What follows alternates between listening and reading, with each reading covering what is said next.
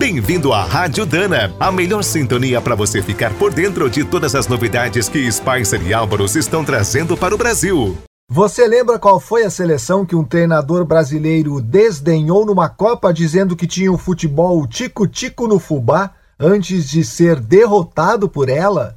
Fica aqui que eu já te conto.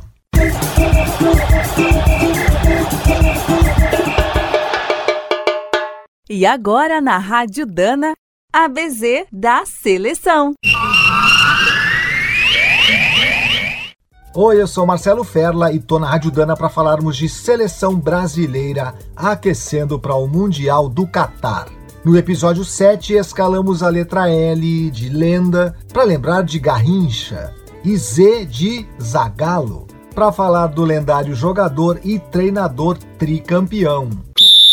O jornal chileno El Mercúrio, ao vê-lo jogar na Copa de 62, perguntou: De que planeta veio Garrincha? Pelo que se sabe, Manuel Francisco dos Santos nasceu mesmo no planeta Terra, no bairro de Pau Grande, da cidade de Magé, no Rio de Janeiro. Sabe-se também que ele se tornou a maior lenda do futebol brasileiro, seu maior driblador, seu gênio mais inesperado e um dos craques de quem mais se contam histórias lendárias. É verdade que uma perna de Garrincha tinha 6 centímetros a menos do que a outra, seu joelho direito era desviado para dentro e o esquerdo para fora do alinhamento corporal. Também é verdade que ele bebia além da conta, inclusive morreu de cirrose hepática com apenas 49 anos. E diz a lenda que Garrincha deu tantos dribles no lateral Milton Santos em seu primeiro treino pelo Botafogo que seu algoz exigiu da direção que o contratasse imediatamente. Já a lenda de que Garrincha não era muito inteligente vem a partir de um teste de aptidão que ele fez para a Copa de 58, quando não foi capaz de distinguir uma linha horizontal da vertical, e aí teve uma pontuação menor do que o limiar mínimo estabelecido. Em sua defesa, Pelé também foi reprovado neste teste. Aliás, as estatísticas comprovam que Garrincha e Pelé juntos nunca perderam um jogo sequer pela seleção. É fato também que Garrincha só perdeu uma vez jogando pelo Brasil. Foi no Mundial de 66 contra a Hungria, seu último jogo oficial com a camisa canarinho. Voltando para 58, diz a lenda que Garrincha comprou um rádio na Suécia e queria devolver porque não sintonizava nenhuma emissora brasileira.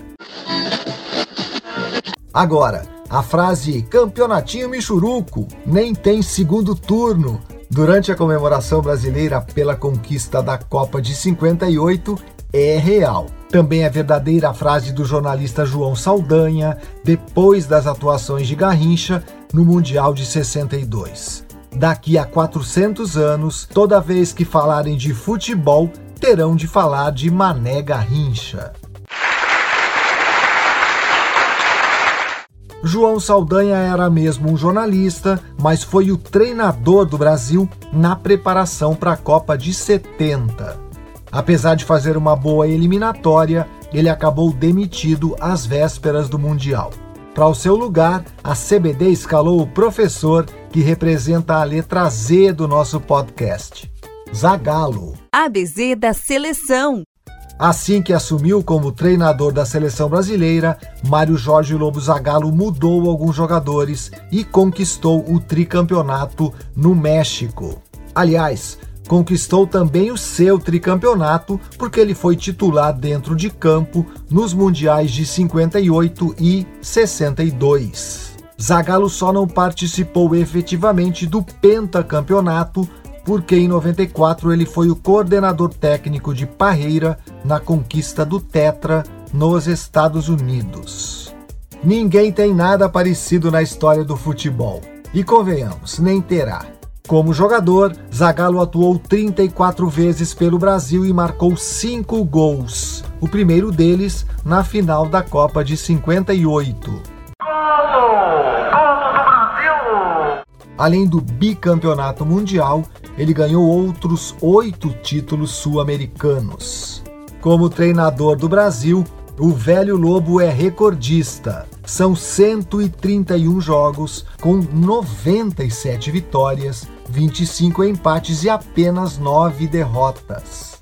Além do trido mundial, ele também foi campeão de torneios importantes, como a Mini Copa em 72, a Copa das Confederações de 97 e a Copa América do mesmo ano, em que uma de suas frases ficou marcada para sempre.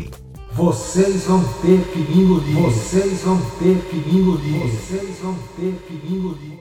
Apesar de tantas vitórias, foi Zagallo quem teve que descascar a derrota para a Laranja Mecânica de Cruyff, sensação da Copa de 74, depois de afirmar que a Holanda é muito tico-tico no fubá e não me preocupa. Estou pensando é na final contra a Alemanha. O Brasil foi derrotado por 2 a 0, não foi para a final e Zagallo teve que reconhecer. Perdemos para uma grande equipe. Hoje foi a vez de Garrincha, o anjo das pernas tortas, e Zagallo, o velho lobo. Semana que vem tem mais craques brasileiros escalados para o novo episódio do podcast ABZ da Seleção aqui na Rádio Dana. Você acabou de ouvir mais um boletim da Rádio Dana, com o apoio de Spicer. Com Spicer você pode mais. E Álvaros, juntos para o que der e vier. Na hora de escolher as melhores peças para linha leve ou pesada, não fique na dúvida. É Dana? Então manda!